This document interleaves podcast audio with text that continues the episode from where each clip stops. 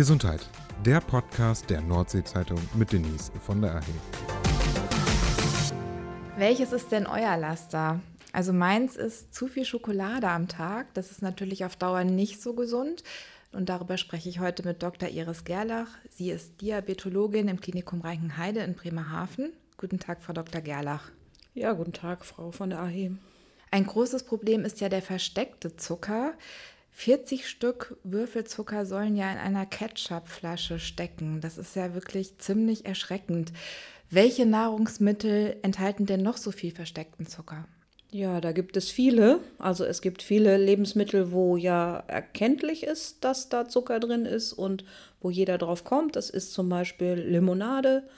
Ähm, das weiß jeder, aber auch im Saft, wo man denkt, so, oh, ist ja viel gesünder, ist genauso viel Zucker drin.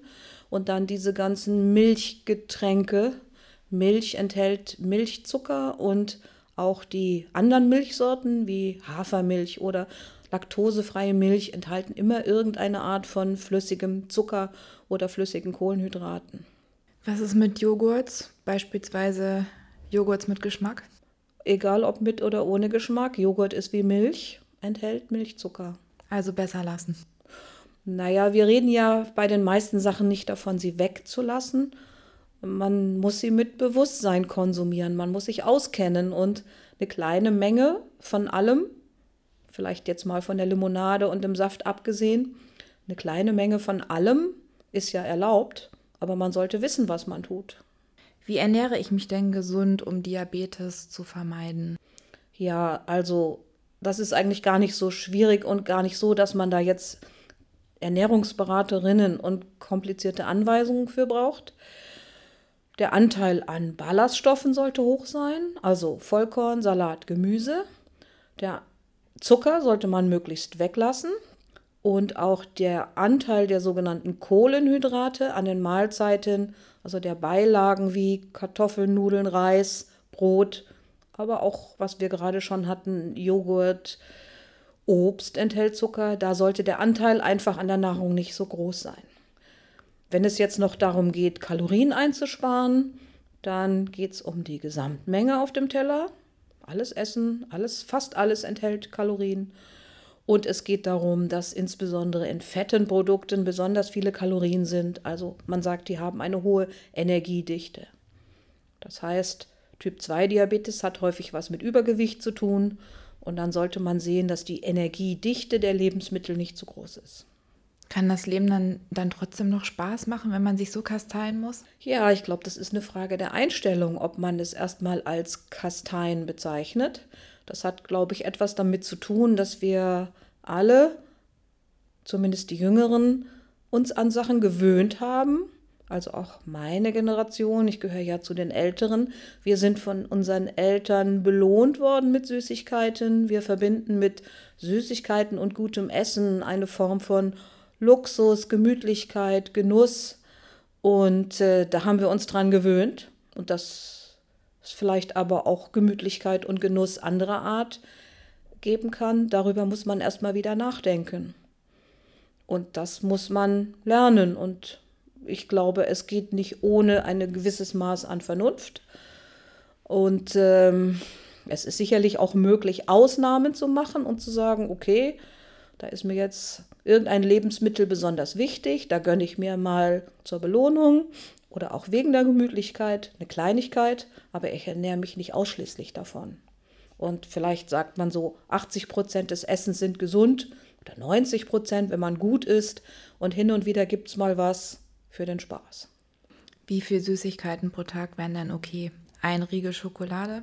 Ja, das Gute an der Schokolade ist, dass es sogar Studien gibt, die sagen, ein Riegel am Tag ist nützlich. Das schützt vor Herzinfarkt und vielleicht sogar vor Diabetes.